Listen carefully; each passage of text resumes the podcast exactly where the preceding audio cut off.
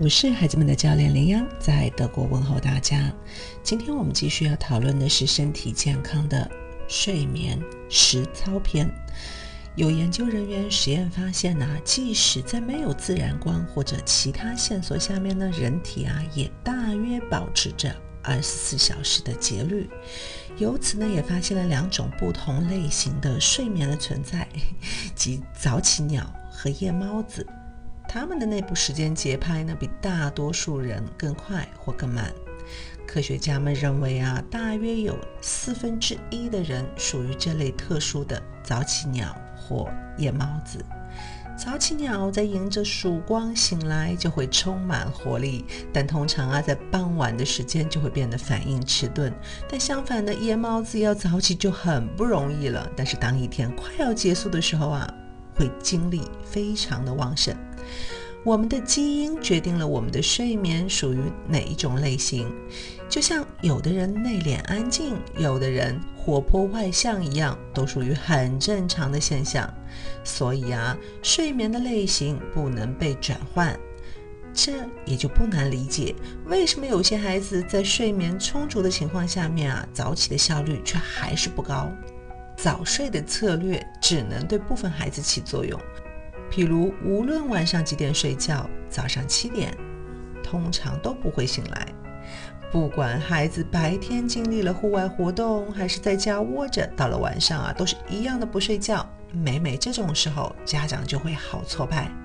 既然是实操篇，就想给大家分享几点我认为很重要的。第一点呢，是认识孩子的睡眠类型需求，并尽可能的调整就寝的时间。这点其实很好理解啊，了解自己孩子的睡眠的类型，结合环境的一个影响，并且呢要参照不同年龄该有的一个睡眠的时间，跟学生的宿舍一样啊，定好固定。熄灯就寝的时间。第二点呢，就是要分清白天和夜晚的不同。白天让孩子积极的参与活动，而晚上却只有休息和放松。孩子的状态就好比一台运行了一天的电脑，要慢慢的切换模式，进入休眠的状态。所以啊，晚上跟孩子说晚安，家长说话的声音也要保持安静。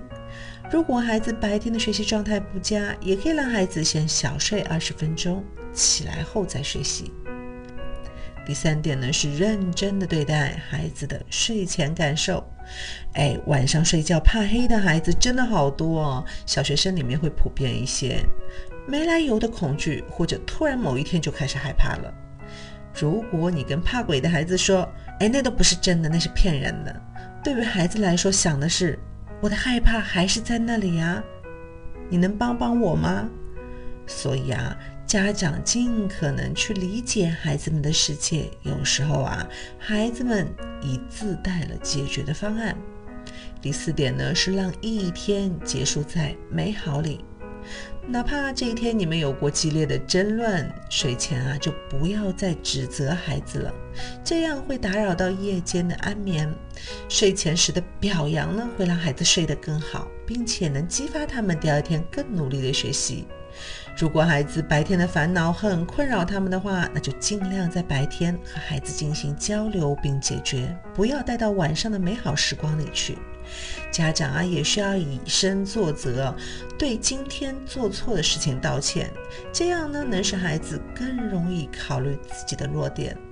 或许你没有固定的睡前仪式，譬如啊，睡前拥抱啊，亲子共读，或者一起总结自己今天的经历，以及展望下第二天的事情。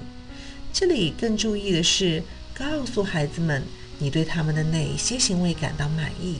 但是确保不要用 but，但是来打断欣赏词啊。所以请不要说，哎，我很高兴看到你和妹妹分享了你的巧克力，但后来你又踢她了，这是不好的。今日互动，试试看让一天结束在美好里吧。如果喜欢我的分享，欢迎点赞转发，谢谢你的宝贵时间。